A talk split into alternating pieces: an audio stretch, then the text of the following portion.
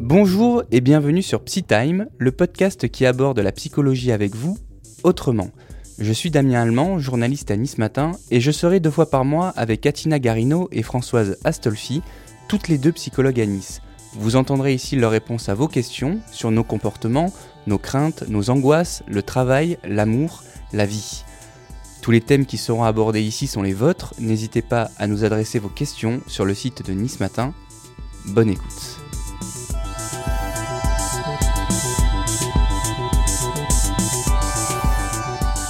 Bonjour à tous et à toutes. Bonjour. Bonjour. Bonjour Françoise, bonjour Atina, j'espère que ça va. Super bien et toi? Ça va, et bah écoutez, mieux qu'il y a deux semaines, parce que bah, il y a deux semaines on n'a pas pu enregistrer parce qu'on a eu un petit souci, on est transparent, d'enregistrement, donc euh, on repart à zéro. La bonne nouvelle, c'est qu'on n'avait rien démarré, donc on, on, est tout neuf sur le sujet, c'est pas un truc qu'on refait après avoir fait, on n'avait rien pu enregistrer du tout. Donc cette fois, on va, partir, on va parler pardon, des TCA. Les TCA, c'est le petit nom qu'on donne à ce qu'on appelle les troubles du comportement alimentaire. Il y a 900 000 personnes en France qui en souffrent, et dans certains cas, ça peut être assimilé comme un, comme un handicap, tout simplement. On connaît tous la boulimie, l'anorexie, mais les TCA sont beaucoup plus nombreuses. Atina, c'est quoi une TCA Alors, comme Ou un TCA plutôt un trouble du comportement ouais. alimentaire, oui. Donc TCA, trouble du comportement alimentaire. Alors effectivement, il peut y en avoir plusieurs, mais on va surtout parler aujourd'hui euh, des trois principaux que la plupart de, de vous euh, connaissez. Donc il y a l'anorexie, la boulimie et l'hyperphagie. Donc l'anorexie, c'est plutôt se priver de manger. Euh, la boulimie, c'est manger de façon compulsive, mais avoir euh, des envies de se faire vomir ou utiliser des laxatifs pour ne pas prendre de poids. Ça, c'est boulimie? Oui. Et l'hyperphagie, c'est aussi un peu comme la boulimie, c'est-à-dire avoir des crises compulsives où on va pas pouvoir s'empêcher de manger, mais à ce moment-là, il n'y a pas de, de signe compensatoire. Il n'y a pas d'envie de, de vomir, enfin, on se fait pas vomir, on n'utilise pas des laxatifs pour euh, rejeter la, la, nourriture. Donc effectivement, ce sont ces trois-là dont on va parler. Et bon, Françoise, tu pourras peut-être compléter, voilà ce que. Mais il y en a beaucoup je vais plus dire. que ça, hein, c'est ça? Il y en a, il y en a, oui, effectivement. Alors après, c'est vrai qu'il y a des, des sous-groupes, mais dans l'idée, c'est c'est quand même ça. Donc l'anorexie, ça se traduit, donc c'est souvent anodin au départ. Tous ces troubles du comportement alimentaire, il faut savoir que à la base, ça part de quelque chose d'anodin. On ne se rend pas bien compte qu'on est tombé dans ce trouble-là. Des fois, ce sont les personnes autour de nous euh, qui nous le font remarquer, mais il faut pouvoir aussi être un peu aguerri hein, sur ce sujet-là pour comprendre que c'est vraiment un trouble. Et puis certaines fois, nous-mêmes, on se rend compte qu'on est pris dans ça, mais c'est plus fort que nous. Donc l'anorexie, ça peut partir d'un régime complètement banal, anodin, euh, pour l'été, on se trouve un peu rond ou ronde. Voilà, donc c'est plutôt bien vu et encouragé par les proches et les médecins. Le problème, c'est qu'après, on n'arrivera plus à s'arrêter. On est dans un espèce de contrôle où il faut maigrir à tout prix. Voilà. La... C'est tout dans l'objectif de maigrir, c'est euh, TCA Alors, non, non, l'anorexie. Pour l'anorexie. Pour l'anorexie. Ouais, pour l'anorexie, c'est vraiment maigrir à tout prix. Donc, c'est euh, tout contrôler, la nourriture qu'on va manger, euh, on va faire du sport, mais à, à l'extrême, on va pouvoir utiliser des laxatifs, ou voilà. Donc, euh, l'anorexie, c'est vraiment maigrir à tout prix, puisque de toute façon, c'est ce qu'on appelle la dysmorphophobie. On n'a plus vraiment conscience de, de l'image de notre corps. C'est-à-dire que même si on est maigre et squelettique, nous, on va se voir gros D'accord, donc c'est le renvoi à l'image qu'on rend euh, qui, qui, nous traumatise et qui nous encourage à... En fait, on n'a pas vraiment conscience de notre corps. Entre le corps qu'on s'imagine et le corps qu'il y a euh, réellement, il y a une différence. Alors l'anorexie, c'est finalement quelque chose qui est quand même très grave parce que, François, je pense que tu le diras un peu plus tard, mais euh, il y a des, des problèmes, euh, par exemple, au niveau de la santé. On peut euh, ne plus avoir ses règles. ça peut amener à des troubles cardiaques, des troubles de, de santé vraiment très graves. Ça peut amener à des évanouissements, un coma et puis même euh, des décès certaines fois. On peut mourir de faim, du coup. Bah, se laisser effectivement se, se, laisser mourir. Alors bien sûr il y a une hospitalisation, hein, ça on en reparlera. La boulimie, là c'est complètement différent. C'est un autre système de pensée, c'est-à-dire que là ça peut être des crises. Ça va être par crise. On va euh, à certains moments, alors tout dépend de la personne. Ça peut être après une contrariété ou après une, un conflit, euh, quelque chose comme ça. On va par crise manger énormément, mais pas manger le petit carré de chocolat euh, qui va bien le soir. C'est vraiment dévaliser les placards, finir le paquet de gâteaux, finir les bonbons. Et malheureusement, alors après ça, il y a un sentiment de honte et de culpabilité qui est vraiment très très présent. Et à ce moment-là, on va se faire vomir où on va utiliser des laxatifs ou d'autres moyens. Ça, c'est la boulimie. Et l'hyperphagie, il va y avoir des crises, mais par contre, il n'y aura pas ce système compensatoire après.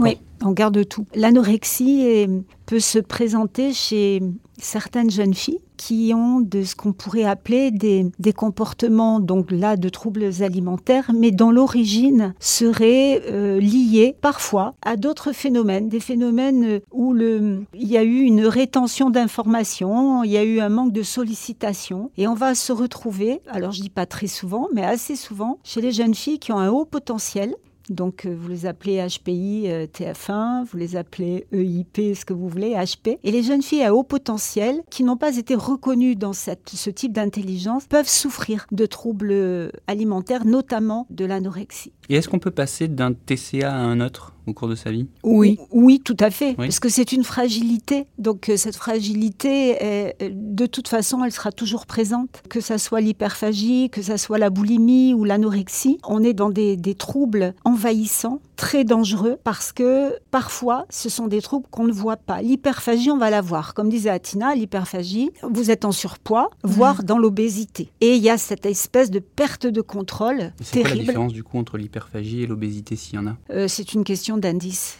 Euh, voilà. Donc bah, euh, l'hyperphagie c'est un trouble et l'obésité c'est vraiment l'apparence physique en fait. Mm. C'est parce que tu te fais pas vomir que du coup tu, tu vas prendre du poids. Voilà. Il y a le surpoids et puis il, y a, il va y avoir l'obésité où là, on est vraiment dans un, une vraie une, pathologie. Mais l'hyperphagie, c'est un lâcher-prise, il y a une perte de contrôle. Les deux autres sont dans un contrôle permanent. Voilà. Ce qui, quand même, sur un plan euh, psychologique, euh, est porteur de signification. Il y a un contrôle permanent du comptage des calories, euh, de l'apparence physique, on va en de parler après de ça, voilà. du, mm. comptage. Et du coup, Atina décrivait des, on va dire, des conséquences physiques ou mm. médicales à ces troubles-là, mais les impacts sur la vie sociale, ils doivent être énormes on est censé manger trois fois par jour. oui, euh, il y a donc, il doit y avoir des. J'imagine que quelqu'un qui a un TCA dit moins oui à peut-être à une sortie au resto avec des hmm. amis. Euh. Tout à fait, tout à fait. Il y a des, des scénarios de dissimulation. Voilà, euh, les, personnes qui souffrent de, TCA sont des personnes qui ont pris l'habitude, voire même parfois très tôt, de dissimuler aux yeux de la famille et aux yeux de la société leurs difficultés. Alors on va le voir dans l'hyperphagie parce que effectivement il peut y avoir un surpoids, mais dans les autres, les autres cas on le verra pas forcément. Ou alors, euh, on en parlait tout à l'heure avec Katina, un œil exercé de professionnel va avoir quelques petits critères, des détails d'apparence où effectivement on peut, déjà se poser des questions. Alors tout à l'heure tu parlais des doigts Qu'est-ce que, qu'est-ce que ah. ça dit, euh, les doigts Oui, parce qu'en fait, euh, alors l'hyperphagie, effectivement, on peut voir un surpoids. Mhm. L'anorexie, on va quand même voir un sacré maigrissement aussi, amaigrissement. Oui, euh, oui, parce qu'en fait, si tu veux, le fait de se faire vomir, à un moment donné, tu as des marques quand même sur les doigts. Et puis, tu peux avoir aussi les dents qui montrent quand même qu'il y a une mauvaise, mauvaise hygiène de vie. alors, tu disais effectivement sur l'impact social. Oui, parce que, en fait, dans l'anorexie, les personnes, effectivement, ne, ne veulent plus manger Hein, euh, c'est vraiment ce contrôle de, maigrir à tout prix. Donc ils vont éviter d'aller au restaurant parce qu'ils veulent pas forcément que les gens voient qu'ils mangent peu ou alors euh, voilà. Dans la boulimie ou dans l'hyperphagie, la plupart du temps, en fait, euh, en tout cas moi les patientes qui m'en parlent, attendent que les personnes ne soient plus là. Pour manger? Oui, pour faire leur crise. D'accord, donc en fait, ils font le, on va dire le, minimum euh, en société, et puis après, mm. ils refont un deuxième repas. Oui, euh, un deuxième repas où au final, ça peut être des moments où il n'y a personne, euh, le mari, les enfants sont pas là, ou le soir, quand tout le monde est couché. Enfin, et puis il y a aussi des, des fois, alors ça c'est encore autre chose, mais des fois où les gens se lèvent la nuit pour manger. Oui, c'est vrai. Voilà, aussi. Mm. mais bon, tout ça, c'est quand même beaucoup d'angoisse. Mm. Alors tu parlais, oui, des hauts potentiels, hein, c'est des, des conduites à risque qu'on peut retrouver chez les jeunes filles qui sont au potentiel. Mais de toute façon, ce qu'on sait, c'est que ça touche quand même, ces TCA, beaucoup les hum, jeunes filles en fin d'adolescence et les jeunes femmes début d'âge adulte. Alors, il peut y en avoir d'autres, mais c'est quand même euh, plus ça la fréquence. Ok. Euh, donc plus de femmes que d'hommes euh, sont touchés par les TCA. Mm. Ok, écoutez, on va passer à la première question. Alors juste, je, récapitule. Un TCA, c'est trouble du comportement alimentaire. Donc si on dit beaucoup TCA dans cet épisode, c'est normal, c'est un barbarisme qui voudra dire trouble du comportement alimentaire. On a eu beaucoup de questions. On va démarrer avec la première, qui est celle d'Audrey. Audrey qui a 42 ans et qui nous dit Pour garder la ligne et par plaisir, je fais beaucoup de sport. Pour rester performante, je suis un régime strict qui, selon mes proches, est devenu un trouble du comportement alimentaire. Comment faire la différence entre un régime strict et un TCA alors, première chose, un régime, ce qu'il faut savoir, c'est qu'on on a tous été confrontés à ça. Euh, un régime, c'est une privation. Voilà. Donc déjà en soi, alors chacun donnera son avis, la privation n'est pas très très bon. Hein, pour euh, notre cerveau, c'est-à-dire que moi je suis plutôt contre, sauf quand vraiment, voilà, je serais plus d'avis, alors bien sûr je suis pas diététicienne ni nutritionniste, mais je serais plus d'avis d'essayer de faire attention, dans se réguler, je dirais, plutôt que de se priver, parce que la plupart des gens disent oh ben, j'en ai perdu 10, j'en ai repris 15, mais parce qu'à un moment donné, on est dans, dans de la privation, dans du contrôle. Voilà, euh, ça il faut pas, de la culpabilité. Oh, bah, si j'ai mangé ça, alors faut pas que je mange ça. Enfin bon, tout un système de pensée qui se met. Euh, quelle est la différence entre un régime strict et, et un TCA La frontière est très mince, très très mince, parce que un régime strict, qu'est-ce que ça veut dire? Ça veut dire qu'à un moment donné, on, est dans quelque chose de, l'ordre du contrôle. Voilà, on va faire très très très très très attention. Elle va aussi faire beaucoup de sport. Alors qu'on fasse un peu de sport ou qu'on fasse du sport euh, euh, par plaisir, par maintien, euh, etc. C'est une chose. Qu'on en fasse parce qu'on devient addict. Et j'ai rencontré un jour une jeune femme qui était addicte au sport, mais c'était comme si finalement elle était addicte à l'alcool. Elle, ce n'était plus une envie, c'était un besoin. Donc le TCA, c'est quelque chose où on est pris, où on ne... Alors oui, c'est du contrôle, mais finalement on ne contrôle plus non plus. Voilà, parce que c'est vrai, euh, tout à l'heure, tu faisais la différence entre contrôle et perte de contrôle. Euh, c'est plus fort que nous, en fait. On ne peut plus faire différemment. Le régime, on se dit, euh, bon, bah tant pis, je mange ça, et puis, bon, bah tant pis, je me rattraperai si c'est vécu plus, on va dire, de façon moins pathologique. Si c'est un régime strict où on peut vraiment plus euh, penser différemment qu'il ne faut pas manger ci, il faut faire tant de sport, euh, etc. Là, oui, on peut effectivement euh, mhm. passer du côté du trouble. Mais dans le cas, tu vois, par exemple, bon, là, je comprends, un sportif ou une sportive de haut niveau qui doit manger des féculents et qui ne mange que ça, c'est un, ça, ça, peut devenir un TCA Non. Non? Enfin, pas. là, c'est imposé, mais par une personne ou par quelqu'un d'extérieur. Mhm. Donc c'est pas pareil, c'est pas la personne qui se l'impose en fait, parce que c'est très mental tout ça. C'est-à-dire que bon bah je sais que je dois manger parce que j'ai une compète, je vais faire attention, je vais m'entraîner. C'est dans un cadre bien particulier. Maintenant, euh, les sportifs quand ils se lâchent, on va dire, mhm. bah, ils peuvent boire, ils vont manger, etc. Donc on sent que c'est pas mental, c'est pas eux qui s'imposent cette rigueur. Alors qu'un TCA, c'est au quotidien, c'est tout le temps, ça fait partie d'eux en fait. C'est c'est vraiment c'est une logique de pensée qui est tout autre. Un anorexique, comme je t'ai dit, il peut se voir alors qu'il est au bord du, coma et qu'il va bientôt être hospitalisé, se, voir gros alors que finalement il a la peau sur les os. concrètement, là, pour Audrey, comment ça peut se traduire son TCA Alors il faudrait pas tomber dans de l'anorexie. Voilà, faudrait pas tomber dans de l'anorexie, c'est-à-dire que faire un régime, euh, oui, mais à un moment donné, si on a perdu le poids qu'on s'était, enfin le poids qu'on devait perdre, très bien. Après, c'est de se stabiliser. Il me semble que, le régime, il a un début, une fin, c'est ça? Voilà, le régime a un début, hmm. une fin pour quelque chose de bien particulier. Et puis la question, c'est pourquoi on veut faire un régime aussi? Est-ce qu'on veut faire un régime parce que on a pris trop de poids pendant l'hiver avec les raclettes et les tartiflettes et on veut re-rentrer, en re-rentrer dans nos dans nos fringues d'été? Là, ça peut s'entendre. On n'a pas envie de refaire toute sa garde-robe. Bon, mais perdre du poids et ne plus arrêter d'en perdre et ne plus arriver à, à, se, à maîtriser, je dirais pas à contrôler, parce que je l'ai dit à plusieurs reprises dans plusieurs podcasts que le contrôle était vraiment très pathologique et à proscrire. Donc ne plus arriver à se maîtriser, là ça devient problématique. Si c'est bien ses proches hein, qui lui ont fait la remarque. Oui, euh, selon ses proches. Voilà, donc c'est peut-être les, les, proches ont vu qu'il y avait quelque chose où la limite rouge était franchie et où elle n'arrivait plus à, à s'arrêter. Et ne plus arriver à s'arrêter, euh, là, on peut déjà peut-être parler de troubles. C'est un impact sur les proches, un TCA Oui, bien sûr, c'est un impact parce que finalement, ils voient que l'autre est pris dans un espèce d'enfermement, euh, dans, un enfermement mental. Avec euh, tout. Alors, ce qu'il y a toujours, c'est que, tu sais, des fois, on reçoit les, les personnes qui ont des TCA, qui sont victimes de TCA, qui souffrent de ça. Mais moi, j'ai eu beaucoup plus de familles que de personnes. Parce qu'en fait, les familles venaient parce qu'ils étaient démunis, impuissants, qui ne savaient plus quoi faire, que au final la question c'est comment je peux aider mon enfant bah, essayer de le faire venir. Mhm. Euh, le problème, c'est que bah, bien souvent, les, les, jeunes disent Ah, mais moi, j'ai aucun problème. Oui, parce qu'en plus, c'est un mal qui est hyper personnel. Oui, non, c'est très très personnel Et, et, et, finalement les proches sont là et, font aussi très très attention. Mais s'ils mangent, mais là j'ai vu que tu as mangé que ça ou que ci ou que là. Et donc finalement c'est une souffrance familiale parce que les parents s'en rendent compte au bout d'un moment, sont démunis, n'arrivent pas. On peut pas obliger quelqu'un en France à se, à se faire soigner, en mhm. tout cas tant qu'il n'y a pas d'urgence vitale, sauf mhm. si elle tombe dans les pommes, effectivement on va l'amener à l'hôpital. Mais il faut qu'il y ait... Enfin, les troubles du comportement alimentaire, l'anorexie, notamment, c'est pas juste perfuser la personne. Pour que la personne puisse sortir de ce trouble, c'est qu'il faut déjà qu'il y ait une prise de conscience. Mhm. Pour réapprendre après. euh, Bah, mhm. Prendre conscience qu'on fait du 32 et pas du 48. Euh, J'extrapole un Mhm. peu, mais voilà. Et puis, arriver à sortir de ça. Voilà. Parce que bien souvent, euh, les gens autour disent Mais enfin, tu te rends compte, euh, bientôt tu vas mourir, t'as que la peau sur les os.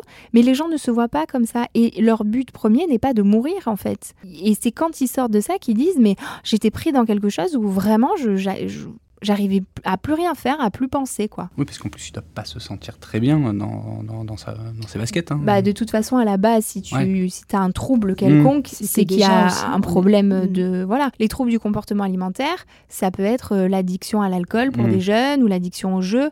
Euh, ça, ce n'est que la partie visible de l'iceberg et du mal-être euh, sous-jacent. Allez, il y a Françoise qui trépigne. Et, euh, et du coup, j'ai j'ai une question qui, va faire la, qui, qui fait la suite. C'est une question de Lauriane qui a 26 ans. Et ça rejoint un petit peu ce qu'on dit. Euh, Lauriane, elle nous dit qu'elle ne peut pas s'empêcher de compter les calories de ses aliments euh, lors d'un repas. Alors, est-ce que ça, c'est un trouble du comportement alimentaire? Alors, la façon dont elle l'a formulé, on aurait tendance à dire oui. Effectivement, je ne peux pas m'empêcher de compter. Donc, euh, Lauriane, que hein. comptez-vous? Comment comptez-vous?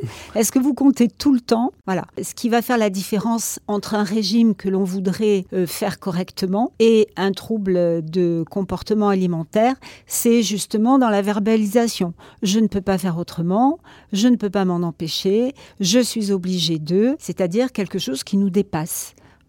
Ah, c'est bizarre, je pensais pas que tu ferais cette réponse. Ah. Je pensais que tu allais dire la question à se poser, c'est pourquoi est-ce qu'elle compte ses calories? Alors, pourquoi est-ce qu'elle compte ses calories? Elle va les compter pour euh, justement euh, rentrer dans le schéma qu'elle s'est fixé.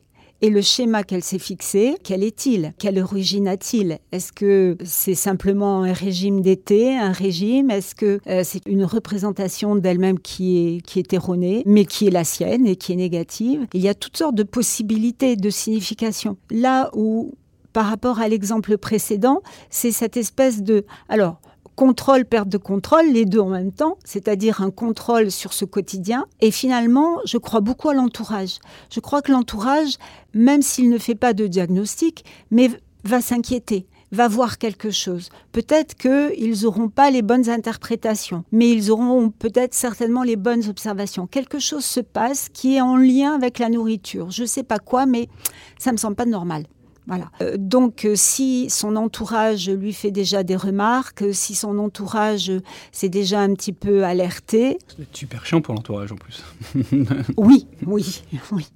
Eh bien, à mon avis, il faut qu'elle le prenne en compte. Le fait de dire qu'elle ne peut pas s'empêcher de le faire autrement, c'est que il me semble qu'elle a déjà sa réponse. Mais après, euh, enfin, est-ce que c'est vraiment utile de compter ses calories dans le sens où on réagit tous différemment? Je sais qu'il y en a qui pourraient manger n'importe quoi, ils prendraient pas un gramme, et d'autres, euh, comme on dit, regardent un gâteau, ils ont pris, euh, ils ont pris 2 kilos. Bien sûr, le fait de compter les calories, ça fait partie de, des protocoles de, de pas mal de régimes. Hmm. hein. donc, c'est parti dans la culture maintenant. c'est- pourquoi Pour se rassurer alors un on peu. compte les calories, ou alors on, est, on fait partie d'un régime où surtout il ne faut pas compter les calories. Donc il y a toutes sortes de dispositifs et de protocoles. C'est lorsque le protocole vous colle à la peau et à la tête. Là, ça devient un peu plus compliqué. Donc c'est un, juste un protocole, on le suit, pourquoi pas. Mais lorsque ce protocole, vous l'intégrez de telle façon que vous ne pouvez pas agir autrement, là, ça me semble plus compliqué. Alors concrètement, on dit quoi à Lauriane pour arrêter de compter ses calories? Alors, qu'est-ce qu'on peut dire à Lauriane? Est-ce que, Lauriane, est-ce que vous pouvez ne plus compter vos calories pendant quelque temps? Est-ce que c'est possible Peut-être que vous envisagiez autrement, ou de faire un régime, ou d'avoir une alimentation plus saine, d'avoir peut-être un petit peu plus de d'ouverture, de plaisir, d'attention sur soi? Il y a toutes sortes de, de possibilités. Je crois qu'il faut peut-être prendre le temps de voir ce qui est bon pour soi. Il n'y a pas que le comptage des calories. Qu'est-ce qui est bon pour moi aujourd'hui? De quoi j'aurais envie? Atina Non Oui, oui, bah de toute façon, euh, le comptage des calories, ça reste, euh, pour moi, de toute façon, ça reste un symptôme. Donc, euh, c'est un symptôme. Ça aurait pu se poser sur autre chose, sur une autre problématique, avec un autre trouble, mais ça représente un mal-être. En fait, tu as posé effectivement une question euh, tout à fait légitime. Pourquoi? Après quoi? Et on se rend compte qu'à chaque fois qu'il y a un TCA, enfin, c'est pas chez quelqu'un qui avait fait 15 ans de thérapie et qui était bien dans ses baskets. hein. C'est qu'il y a quand même des choses qu'on qui a à régler. Donc là, à la réponse de Lauriane, est-ce que je souffre d'un comportement du trouble alimentaire? La réponse est oui. Selon nous, oui. Hein. Oui, je, je pense qu'en posant cette question-là, elle a déjà formulé une partie de cette réponse et qu'elle en est consciente. Ok. Allez, on enchaîne avec Estelle. Estelle, elle a 35 ans et c'est un témoignage question. Elle nous dit qu'elle a été anorexique pendant plusieurs années, mais qu'elle a réussi à s'en sortir. Depuis, euh, elle a dû se séparer, elle revit seule et les crises reviennent. Et maintenant, elle fait de l'hyperphagie. Elle sait pas comment se raisonner, que faire? Ben voilà, c'est exactement ce qu'on disait. C'est que, ouais, c'est tout à fait ça. Euh, le fait de ne pas arriver à se raisonner, parce que quand on est pris dans, euh, dans un trouble comme ça, euh, c'est plus la raison, hein. c'est l'affect, c'est-à-dire que l'hyperphagie là dont elle parle. Alors, pour reprendre un petit peu, il y avait peut-être des, des, soucis lorsqu'elle était anorexique, elle a réussi à s'en sortir et c'est vraiment vraiment génial. Le problème, c'est que peut-être qu'elle n'avait pas tout réglé en fond qu'en surface ça avait l'air d'aller mieux et que ça tenait comme ça, mais on sent bien qu'après sa séparation, ça a craqué de nouveau. Donc, euh, qu'est-ce qui est à travailler là? Peut-être le, fait d'avoir peur d'être seul, de ne pas supporter d'être seul, d'être isolé, euh, comment, est-ce que ça a été une séparation voulue ou subie mhm. euh, Tout ça fait que euh, bah, sa fragilité, bah, tu sais, en fait, c'est un peu ça l'idée, c'est que le cerveau, c'est un peu comme le corps. C'est-à-dire quand tu vas, par exemple, choper la grippe, il y en a qui vont plus avoir mal à la tête, euh, certains vont faire la fièvre, d'autres ça va être la toux. Et j'ai quand même l'impression que quand tu as un virus, ça se pose aussi sur tes fragilités. Il suffit que tu aies une fragilité aux bronches ou voilà. Et eh bien là, j'ai un peu l'impression que c'est pareil, c'est-à-dire que c'est un mal-être qui a été plus ou moins traité, on va dire, et au final, bah, quand ça revient, euh, ou quand il y a un élément déclencheur, bim, euh, ça réactive un peu ce mal-être et ça se pose sur nos fragilités. Donc ça s'est posé effectivement encore une fois sur son rapport à la nourriture. Donc là, c'est pas de l'anorexie, mais c'est de l'hyperphagie. Mais au final, c'est la même chose. Sur, sur le fond, c'est la même chose. Même si c'est pas de l'anorexie, c'est un trouble, c'est-à-dire que là, euh, en plus de ça, elle va beaucoup manger. Euh, vraiment de façon compulsive, donc il y a de l'angoisse derrière. Elle va sûrement et elle doit sûrement euh, euh, ressentir de la honte, de la culpabilité. Et puis lorsqu'on, en plus de ça, c'est vrai que dans notre schéma, on se dit bon ben il faut pouvoir vulgairement se remettre un peu sur le marché tu sais, après une séparation. Et le problème, c'est que si euh, tu fais de l'hyperphagie et donc tu grossis, puisque tu te fais pas vomir, euh, tu prends du poids et là, ça doit, tu sais, c'est un espèce de cercle vicieux où tu te dis, mais je vais pas pouvoir euh, trouver quelqu'un parce que mon apparence va pas lui plaire puisque déjà elle me plaît pas à moi. Je, certaines personnes peuvent dire, je me dégoûte. Donc c'est très compliqué et en fait, plus elle va être triste, plus elle va manger, plus elle va manger, plus elle va être triste. Et, c'est très compliqué. Donc, on n'a pas dit tout ça, mais Là maintenant, ce qu'il faudrait quand même dire, c'est que même si on ne se rend pas bien compte, c'est vraiment une logique qui est, qui est profonde, hein. c'est vraiment du lourd, c'est quelque chose vraiment, je, on ne peut pas faire autrement et j'entends vraiment, vraiment cette spirale infernale. Euh, il faut qu'effectivement les proches puissent arriver à pacifier, rassurer et amener chez un spécialiste. Ça peut commencer par le médecin euh, ou le psychologue euh, ou le psychiatre ou le pédopsychiatre. Et puis certaines fois, il y a besoin d'une hospitalisation euh, dans des cas plus extrêmes. mais c'est, il faut être patient. C'est-à-dire que ça arrive de façon complètement insidieuse et de façon très lente, mais ça met beaucoup de temps.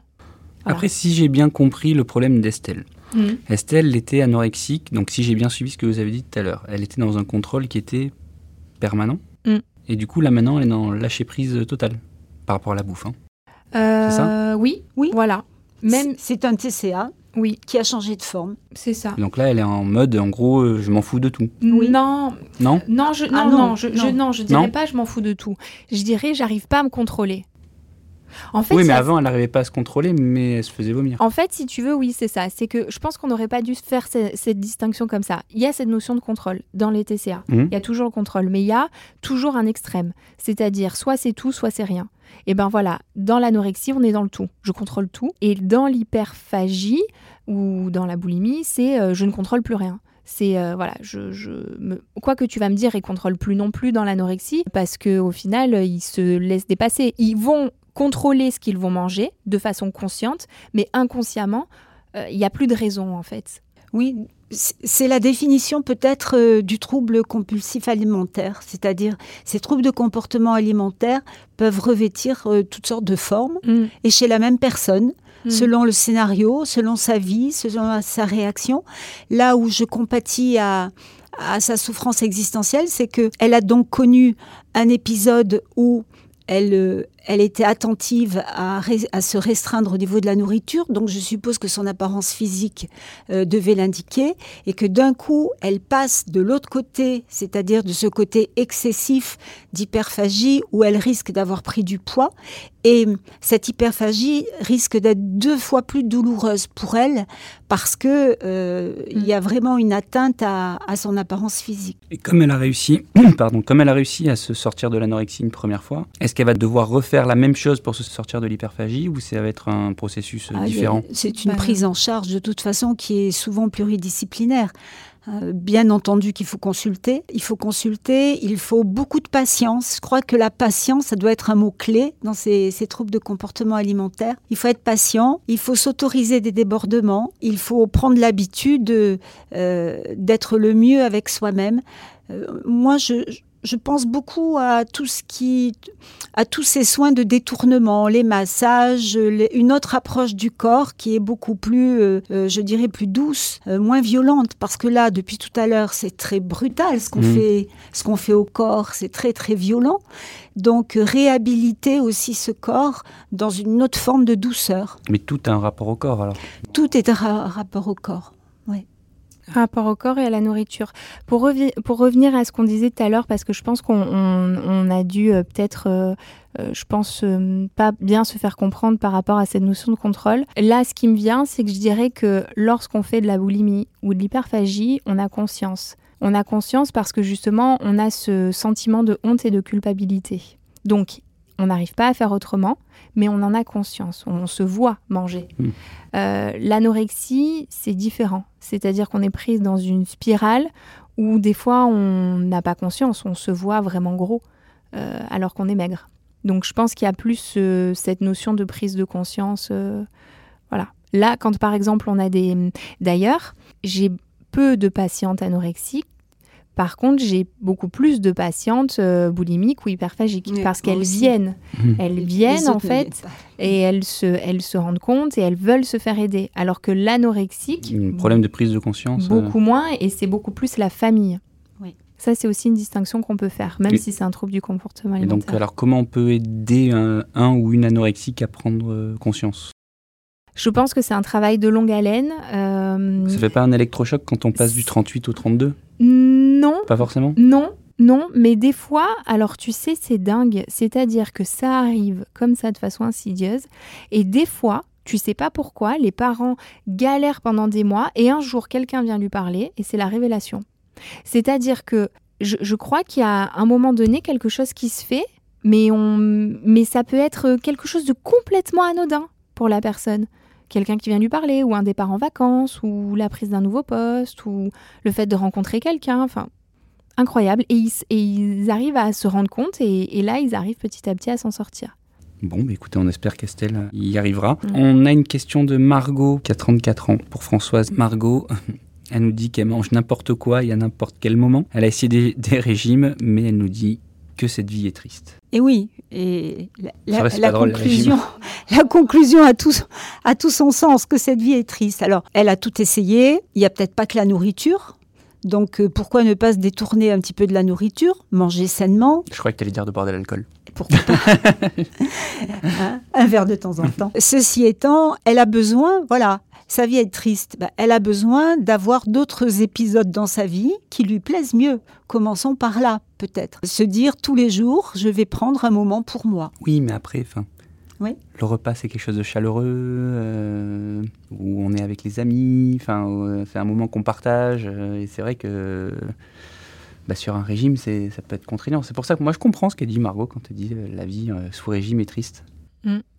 Tout à fait. Mais hum, la façon dont elle conclut les, quelques phrases qu'elle nous donne à lire euh, sous-entendrait euh, que ça fait déjà quelques plusieurs fois qu'elle fait un régime, peut-être, et qu'elle en a peut-être assez. Effectivement, plutôt que de faire un régime, euh, moi non plus, je crois pas au régime. Euh, le régime, rien qu'y rien penser, certains peuvent déjà grossir.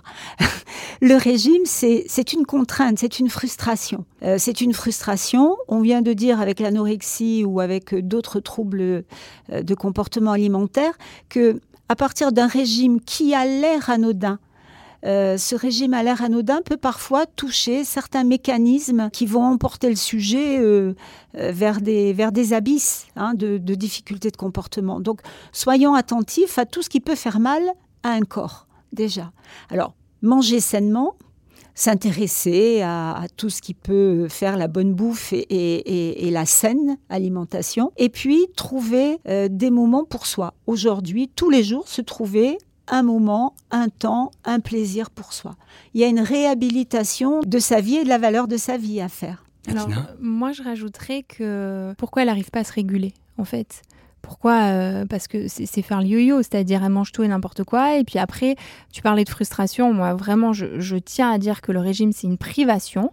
Donc, ça va être du trop ou du pas assez. Est-ce qu'elle s'ennuie dans sa vie? Parce que cette vie est triste, mais oui, mais peut-être aussi que finalement, tu sais, la nourriture, en fait, c'est quand même signe de réconfort. C'est-à-dire que ça, on l'a pas dit, mais j'ai pu me rendre compte que certaines fois, euh, très souvent, hein, pour pas dire tout le temps, mais enfin bon, je vais pas voilà généraliser. Certaines fois, je me suis rendu compte quand même qu'il y avait un sacré vide narcissique et que euh, lorsqu'on se sent mal, on se sent vide, on va manger. Voilà. Et de façon compulsive des fois. Le problème, c'est que, mesdames, le vide narcissique, c'est abstrait. Hein. On peut le remplir avec de la confiance en nous, mais pas avec de la nourriture. Hein. Ce que je leur dis, ça marche pas. Hein. On peut manger le paquet d'M&M's, on n'a toujours pas plus confiance en nous. Bien, bien au contraire, en fait. Le fait de se remplir le corps va augmenter ce vide narcissique.